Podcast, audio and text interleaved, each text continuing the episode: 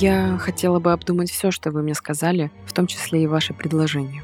Конечно. Разумеется, вы имеете на это право. Полагаю, одного часа вам будет достаточно? Да, вполне. Хорошо. Через час я снова зайду. Я ценю вашу выдержку, мисс Морера, и рассчитываю на ваше благоразумие. Я полагаю, что вы понимаете, что все входы и выходы надежно контролируются. Женщина осталась одна. В висках ломила, сердце гулко стучало. Это явно провал. Но, Но почему? Кто, Кто виноват? Ранее в своих размышлениях она уже отвергла причастность Фрэнсиса и Диона. Сведения на Глен Морера они могли получить по своим каналам. Но кто? Офицер из Нью-Йоркской резидентуры? Но он появился у места постановки сигнала 10 октября, а значит позже меня. Это доказывают фотографии. Наши пути нигде не пересекались. Значит, я сама где-то наследила. Но откуда контрразведка заранее знала именно о том столбе ограды, где ставился и снимался сигнал? Неужели произошла утечка информации от людей, которые знают обо мне? Это невероятно.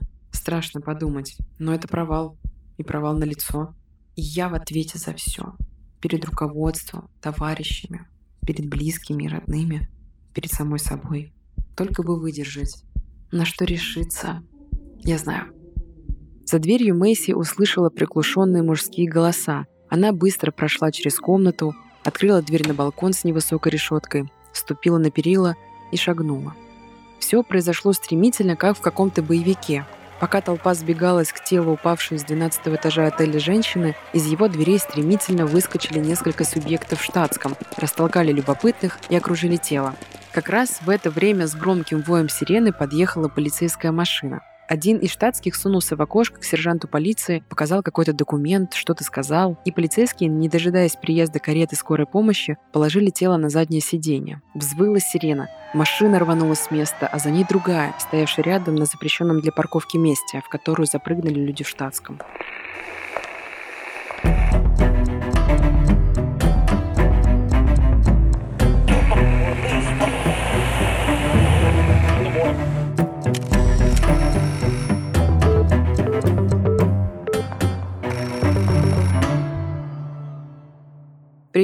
Многие говорят, что болтун — это находка для шпиона. Меня зовут Романа, и я главный болтун подкаста «Шпион, выйди вон». В детстве я мечтала стать шпионкой, смотря Totally Spice, а сейчас я хочу понять, как мыслит разведчик. Это первый True Crime подкаст на русском языке, который посвящен шпионажу, самой секретной работе в мире. Все знают про агента 007 и детей шпионов, но как появилась эта профессия? Сегодня я расскажу историю Марии Добровой, хозяйки салона красоты в Нью-Йорке и капитана ГРУ, чья информация помогла руководству СССР правильно оценить угрозы и принять взвешенное решение в дни Карибского кризиса.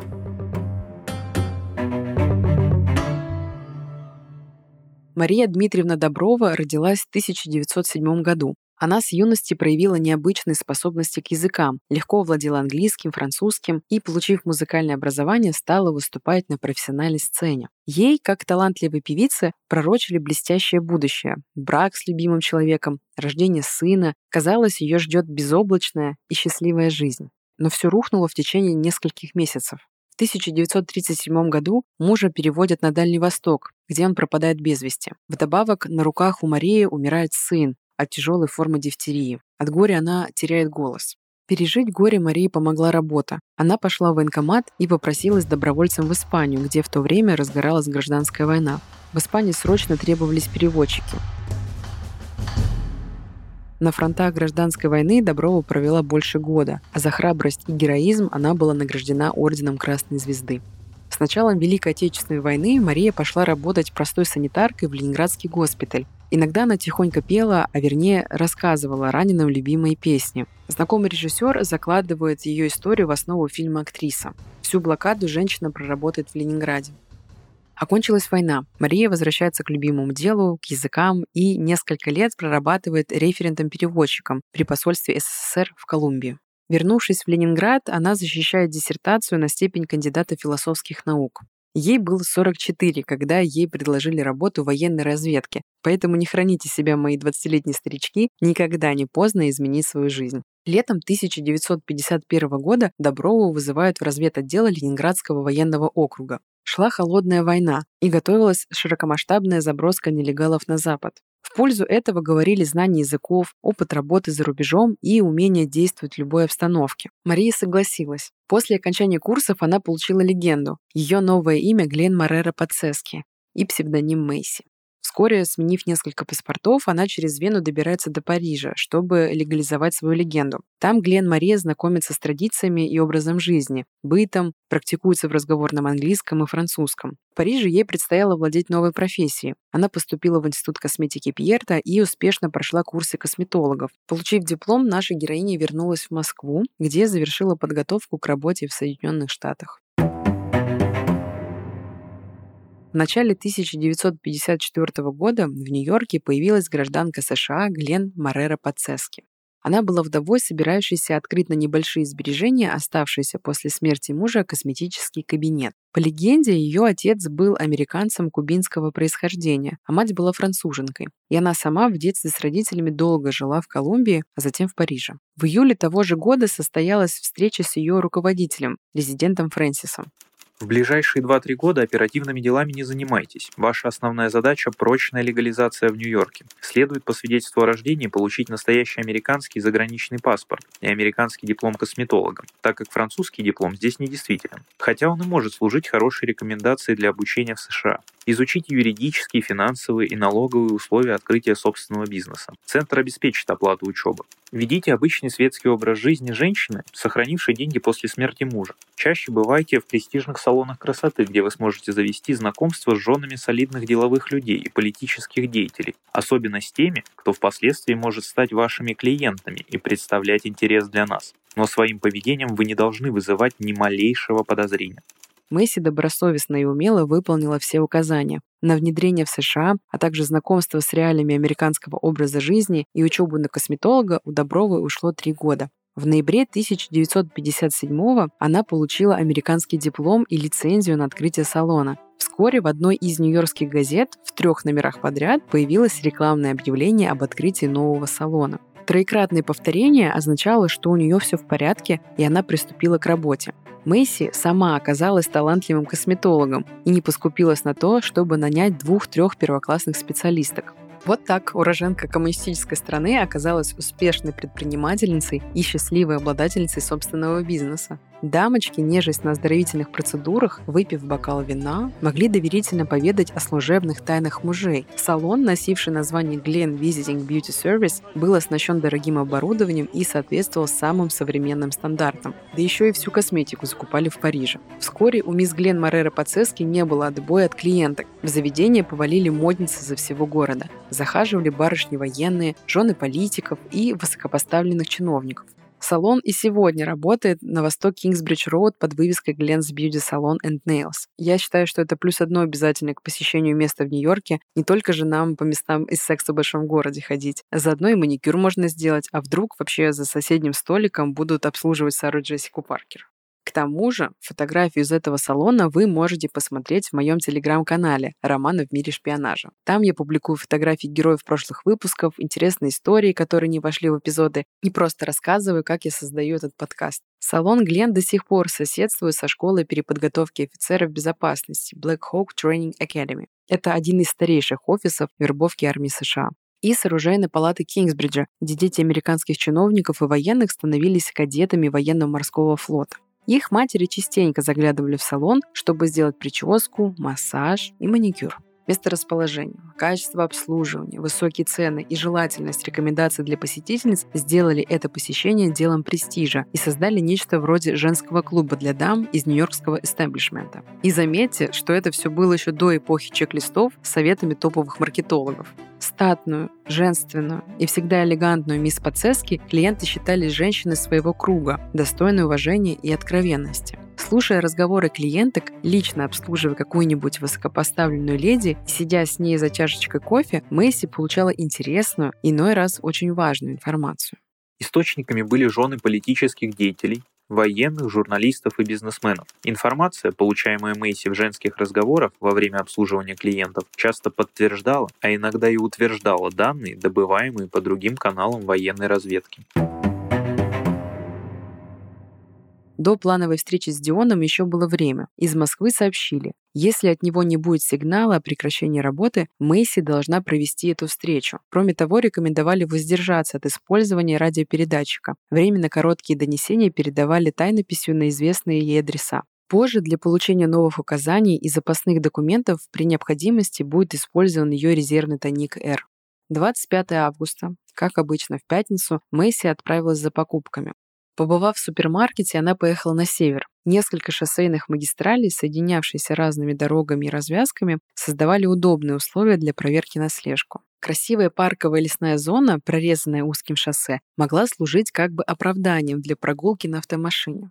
По пути Мэйси сделала короткую остановку у придорожного кафе. Около него было обусловленное место постановки агентом сигнала о возможном прекращении сотрудничества. Сигнал выставлен не был. Выпив чашку кофе, разведчица продолжила свою прогулку.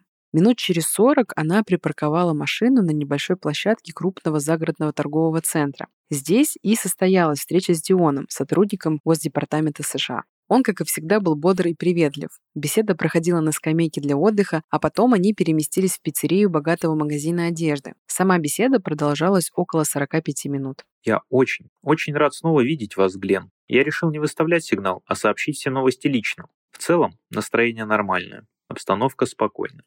А новости были такие. За прошедшие три месяца на службе произошли значительные перемены, и в его положении тоже. Реорганизованы некоторые отделы Государственного департамента, есть и кадровые изменения, о котором была информация в печати. Оказалось, Дион был освобожден от занимаемой должности в связи с переводом на новую работу. Он получил благодарность за долголетнюю службу и был награжден почетной грамотой. К тому же ему предложили довольно высокий дипломатический пост в одной из благополучных стран Западной Африки. Информацию, которую он передал, была ценной. Он рекомендовал обратить внимание на отношения Джона Кеннеди к Кубе. По указанию президента ЦРУ приступила к разработке целой программы действий против Кубы.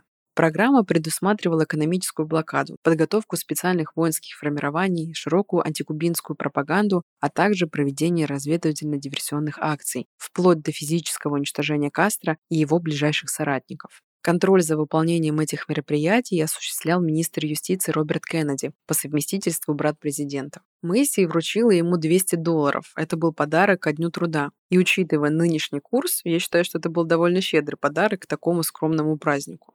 Так завершилась продолжавшаяся не один год работы с ценным агентом, отношения с которым начинались с рыночных отношений и постепенно переросли во взаимное понимание и уважение. На следующий день разведчица отправила в Москву письмо с зашифрованной информацией. Жизнь продолжилась в привычном ритме. Мэйси много работала, и от этого появлялись новые клиентки. Популярность прекрасного мастера росла, рос и ее счет в банке. Мэйси иногда позволяла себе посещать дорогие магазины на Пятой авеню, бывать и в опере, и в бродвейских театрах. В День Благодарения ее пригласили на ужин старые знакомые, ее соседи по квартире на Вест-Энд-авеню. Простые, добрые люди очень гордились знакомством с такой преуспевающей леди. Рождественские каникулы Мэйси провела в загородном пансионате. Там же она встретила и новый, 1962 год. Как оказалось, год надежд, тревог и политических потрясений. Год действительно обернулся критическим в советско-американских отношениях. Максимальная напряженность возникла осенью 1962 когда обстановка предвещала прямую агрессию США против Кубы. Открытые угрозы звучали в заявлениях американских государственных деятелей уже где-то в июле-августе. Но еще раньше начались военные приготовления к вторжению на остров и вовсю развернулась пропаганда в средствах массовой информации. Советское правительство вынуждено было принимать ответные меры, планета оказалась близка к ядерной катастрофе. Вот я рассказываю это, и у меня бегут мурашки по коже. Сколько еще раз наша планета окажется на грани ядерной войны? То, что Советский Союз был полон решимости защищать Кубу, ни у кого сомнений не вызывало. Сама идея исходила от Хрущева. Вопрос о размещении советских ракет на Кубе был поставлен на обсуждение в президиуме ЦК КПСС, и предложение Хрущева было единодушно одобрено всеми участниками заседания. Жизнь для Мэйси с весны стала чрезвычайно тревожной, а осенние месяцы оказались прямо-таки роковыми. Она продолжала поддерживать связь с Москвой напрямую. Источником разведывательной информации в основном оказывались женщины, ее клиентки, многие из которых были женами влиятельных и осведомленных людей. Разведчица обратила внимание, что эти леди под влиянием неспокойной обстановки стали более политизированы и с тревогой говорили об опасности войны. смуте и волнениях американской молодежи. Не забывали также упомянуть антивоенные движения. Порой Месси улавливала новые оттенки в их рассуждениях о сложившейся ситуации, оттенки, которые, скорее всего, были связаны с настроением их мужей и близких знакомых.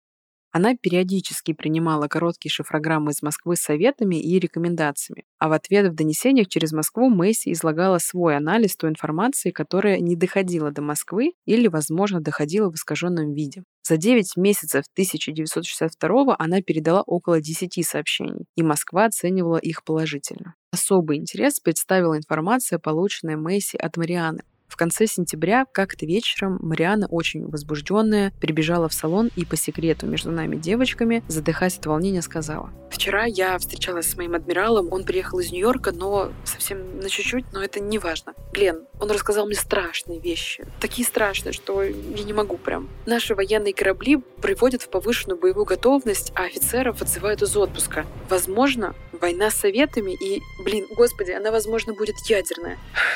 Глен, ты же понимаешь, что это такое? Нью-Йорк будет стерт с лица земли, и другие крупные города, возможно, тоже будут стерты. Он оставил на том, чтобы я взяла все самое необходимое и уехала из этого проклятого города. У него есть родственники в Колорадо, и он дал мне адрес. Глен, поехали со мной, поехали вместе, от греха подальше, и да сохранит нас Бог. Мэйси искренне сопереживала своей приятельнице и разделяла ее страх. Поблагодарив Мариану за доверие, она попросила ее оставить адрес. Слушай, ну, конечно, если станет очень опасно, я тоже снимусь, брошу все и приеду, убегу отсюда.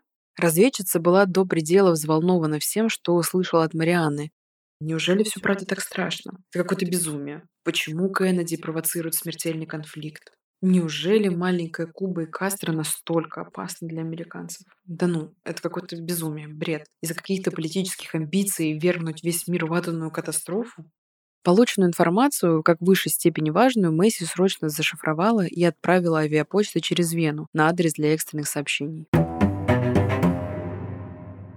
Еще до этого, в июне 1961 года, от Мэйси была получена информация, что ею интересуется налоговая инспекция Нью-Йорка. Это был тревожный сигнал, и я объясню почему. Ведь под видом налоговой инспекции вполне вероятно и могло скрываться ФБР. Месси попросила разрешения срочно выехать на родину. По указанию центра Фрэнсис проверил положение разведчицы и установил, что особых оснований для беспокойства нет.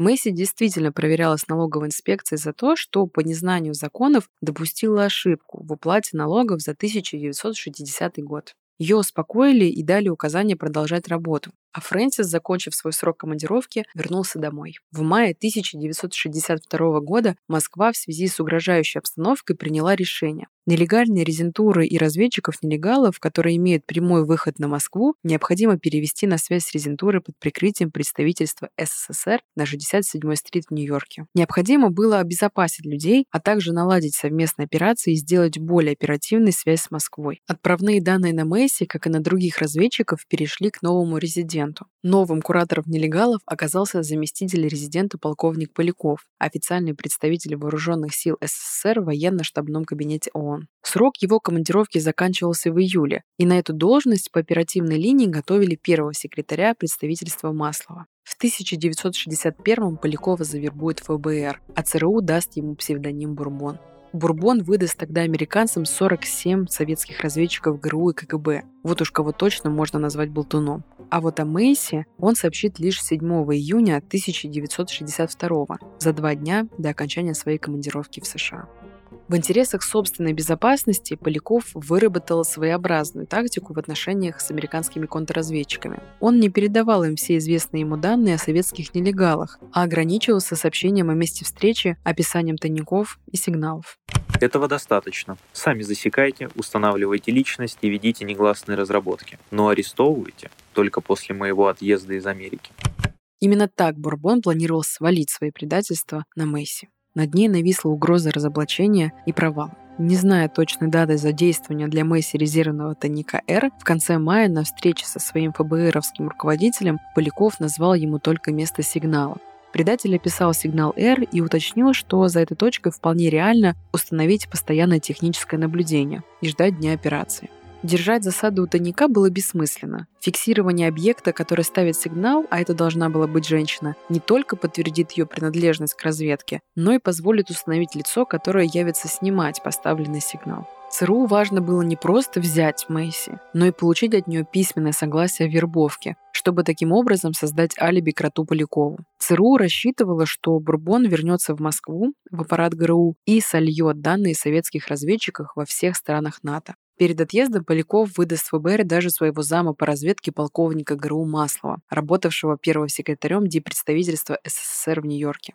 Маслова ФБР тоже попыталась завербовать. Ему показали фото Мэйси, где она мелом рисует косую черту на ограде церкви. А на другом фото эту черту стирал сам Маслов. Но вопрос, откуда ФБР узнала, что это сигнал? Дипломат ответит, что он впервые видит эту женщину, а потом сам нарисует крест в установленном месте и таким образом предупредит Мэйси о провале. Увидев такой знак, Мария должна была срочно вернуться в СССР через Канаду и Амстердам. Но Доброва добралась лишь до Чикаго и исчезла. преследуя двойную задачу, а именно замаскировать деятельность Полякова и посмертно раскрыть Месси как разведчицу, ФБР пошло на несколько дезинформационных ходов. В 1975 году в одной из нью-йоркских газет появилась заметка о советской шпионке-нелегалке, которая работала в США в 50-х, начале 60-х годов. И там сообщалось, что американской контрразведке ее удалось перевербовать. В 1979 году вышли в свет мемуары Уильяма Салливана, бывшего заместителя директора ФБР, и вот что в них в частности говорилось. Мне памятно одно дело, связанное с агентом женщиной, действующей в Нью-Йорке в начале 60-х годов. Ее прикрытием была работа косметолога. Сотрудники Нью-Йоркского отделения были убеждены в том, что она работает на русских. Однако они не могли разоблачить ее, применяя традиционные методы. Нам удалось получить согласие Гувера, и тогда я приказал сотрудникам в Нью-Йорке похитить ее из квартиры, где она проживала, и далее привести на конспиративную виллу, расположенную в пригородном районе. Сначала она утверждала, что является американской гражданкой и располагает документами, подтверждающими это. Официально заявляла, что намерена обратиться с жалобой в полицию. Однако наши сотрудники не позволили ей покинуть виллу. Они находились при ней и день, и ночь. Задавали вопросы, представляли ей доказательства ее виновности, вынуждали ее сделать признание. Наконец, она убедилась, что сотрудники ФБР действительно располагают против нее серьезными уликами. Она во всем призналась и рассказала правду. Она была подполковником ГРУ, советской военной разведки, и дала согласие работать у нас в качестве агента-двойника. Мы разрешили ей вернуться домой в Бруклин, Нью-Йорк. В течение многих месяцев мы поддерживали с ней связь ежедневно. Однажды, когда один из наших агентов попытался связаться с ней по телефону, дома никого не оказалось. Ее не было и на работе. Тогда он позвонил мне.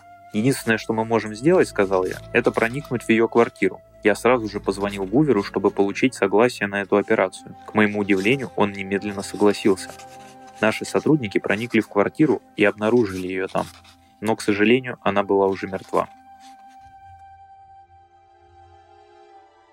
Она оставила записку для агентов, написанную в простой и вежливой форме, в которой поблагодарила их за корректное отношение к ней и объясняла, что у нее не было больше сил играть роль агента-двойника, что она занимала высокое положение среди женщин-сотрудниц советской разведки и гордилась этим. Она знала, что в том случае, если она вернется в Россию, она не выдержит допроса, подобного тому, которому мы ее подвергли, и расскажет о своем сотрудничестве с нами. У меня нет иного выбора, и я его делаю писала она в записке, и почерк ее слабел с каждым словом. Ее записка оборвалась на полуслове, перо прочертило линию до конца листа бумаги, ручка лежала на полу. Сотрудники ФБР обыскали ее квартиру и изъяли находившиеся там коды, фальшивые документы, в том числе ее паспорт, и большую сумму в валюте, которая была передана Министерству финансов. Затем один из сотрудников Салливана позвонил в полицию, назвавшись жителем этого дома, который якобы не видел ее уже несколько дней и начал испытывать беспокойство. Как писал Салливан, полиция отвезла ее тело на кладбище Поттерсфилд. Это кладбище на острове Харт у побережья Бронкса. Последние два года там хоронили жертв пандемии, а в 1960-х там находили вечный покой нищие и неопознанные лица. Но полиция не могла не узнать в женщине владелицу известного на весь Бронкс салона Глен Подсески. Скорее, это кладбище указало ФБР, чтобы дать понять СССР, что найти захоронение среди огромного количества бездомных невозможно. В этих сообщениях все ложь, от начала до конца. От факта ее вербовки и звания подполковника, она была лишь капитаном, и до обстоятельств ее смерти. Только после разоблачения, ареста и признания Полякова стала известна ее настоящая судьба. Отъезд Мэйси оказался настолько поспешным, что ни о какой солидной легенде не могло быть и речи. Единственное, что она успела сделать, она предупредила свою помощницу по салону, что направляется на длинный уикенд в Атлантик-Сити. Сама же она отправится в Чикаго, где забронирует номер в последнем четвертом этаже отеля Mayflower. В ряде СМИ, кстати, говорилось о 12 этаже Mayflower, но такие были только в Вашингтоне и Нью-Йорке. Позволить она могла себе любой номер. Из центра ей накануне передали 5000 долларов, что в те годы были весьма весомой суммой. Утром она собиралась на поезде пересечь по поддельному паспорту границу с Канадой, но в фойе отеля Мария заметит ФБРовцев. Она успеет порвать и смыть в туалете фальшивый паспорт и написать письмо для коллег на парижский адрес. Я бы за это время успела записать только кружочек в Телеграме. 12 мая 1963 года. Воскресенье. Дорогая подруга, пишу тебе из Чикаго. Путешествую, если это можно так назвать. Скажу откровенно, в последнее время мне в Нью-Йорке стало как-то тяжело. Город жарой и своей громадой просто задавил меня. Начались головные боли. Стала замечать за собой раздражительность. Ну, вот и решила поменять обстановку, развеяться на севере. Здесь я никогда не была раньше. Что я могу написать? Конечно, интересно, особенно красивые великие озера. Вода голубая, как в море. И не подумаешь, что совсем близко в другой стороне Канады. Сам город напоминает Нью-Йорк, такой же шумный и грязный. Думала избавиться от головной боли, но она продолжает преследовать меня, даже стала еще сильнее. Я живу в маленькой уютной комнатке, чувствую себя неважно. Вот уже третий день никуда не выхожу, а еду мне приносят в номер. Принимаю лекарства, лежу, читаю, смотрю телевизор. Как только почувствую себя лучше, попробую продолжить свое путешествие. Черкни мне несколько слов. Его она незаметно бросит в почтовый ящик прямо на этаже. Конверт упадет в шахту и дойдет до Европы. Постучат в дверь номера только на следующий день. Она открыла. Перед ней стояли сотрудники ФБР. «Чем обязана?» — спросила Мэйси. «Вы мисс Глин Морера?» Мэйси утвердительно кивнет. Извините за беспокойство. Я сотрудник службы федеральной безопасности, или, как у нас их называют, специальный агент ФБР Рональд Брайтон. Вот мое удостоверение. Мы узнали, что вы приболели, видимо, простыли в дороге. Вот мы и решили помочь вам. Вы очень любезны. Благодарю вас. Но я чувствую себя вполне удовлетворительно и в чьей-либо помощи, к счастью, не нуждаюсь. В таком случае, могу ли я побеседовать с вами? Уверен, что этот разговор вас заинтересует. Что же, проходите. К сожалению, могу угостить вас только Пепси. Агент попросил разрешения закурить и, внимательно глядя на Мэйси, начал. Видите ли, мне поручено сообщить, что ФБР располагает подробными данными о вашей тайной деятельности в нашей стране.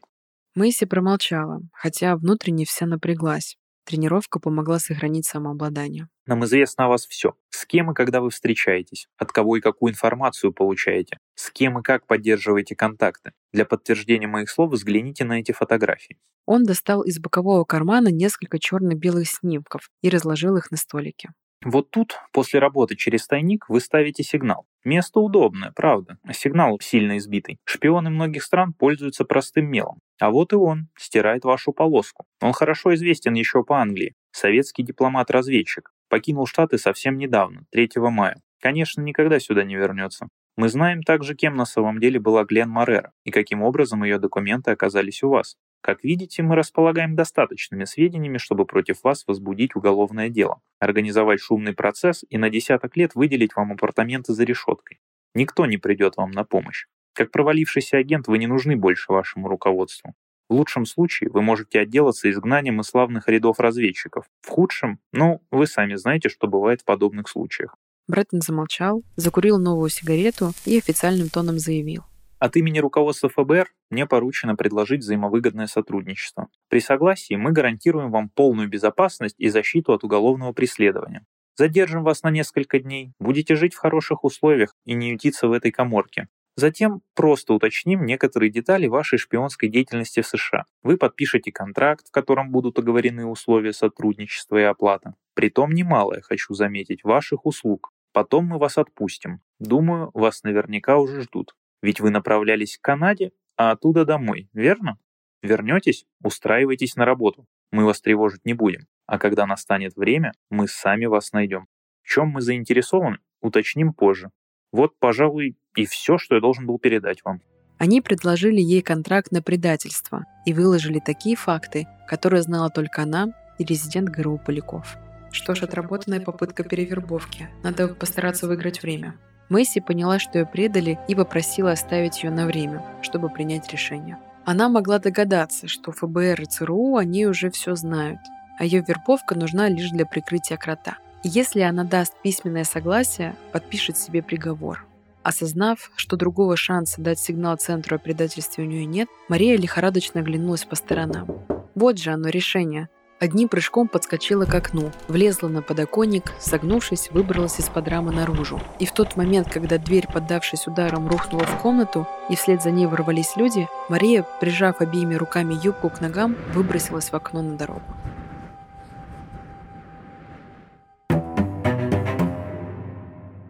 Жизненный путь Марии уникален. Она прошла его так значимо и так красиво. Была и певицей, и домохозяйкой, и учительницей в школе, и способным лингвистом, и бойцом в гражданскую войну в Испании, и дипломатическим сотрудником в Латинской Америке, и медсестрой во время Великой Отечественной войны, и, наконец, военной разведчицей в США годы Холодной войны. Сбросы ФБР о Добровой лишь отсрочили арест Бурбона. Цена его предательства поражает. За 27 лет работы на разведку США Поляков выдаст около полутора тысяч сотрудников разведслужб СССР и 19 нелегалов. Нашу военную разведку тогда фактически ослепили. Рональд Рейган попросит у Горбачева в мае 1988 обменять Полякова. И тот бы его отпустил, но ему доложили, что Бурбона расстреляли 15 мая 1988 года. У ветеранов ГРУ есть мнение, что ФБР и ЦРУ просто-напросто мстили Марии Добровой за ее блестящую работу в Нью-Йорке. Она их переиграла в дни Карибского кризиса. Информация Месси в центре оказалась очень важной при подготовке к визиту Хрущева в США в 1959 году.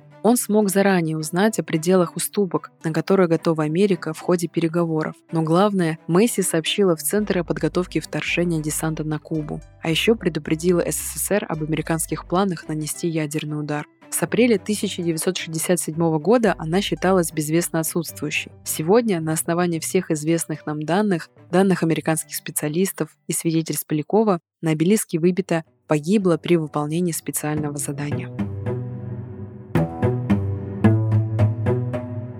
Вы слушали подкаст «Шпион, выйди вон» — первый True Crime подкаст на русском языке, посвященный самой секретной работе в мире. Подписывайтесь на мой телеграм-канал. Там я буду показывать материалы, которые нельзя посмотреть ушами, а также читать истории от вас, дорогие слушатели. Оставляйте свои отзывы на подкаст, если он вам понравился. Ставьте сердечки в Яндекс Музыке и звездочки в Apple Podcast. Это поможет большему количеству людей узнать о моем подкасте. И запомни твердо, как закон. Неосторожных болтунов нередко слушает шпион.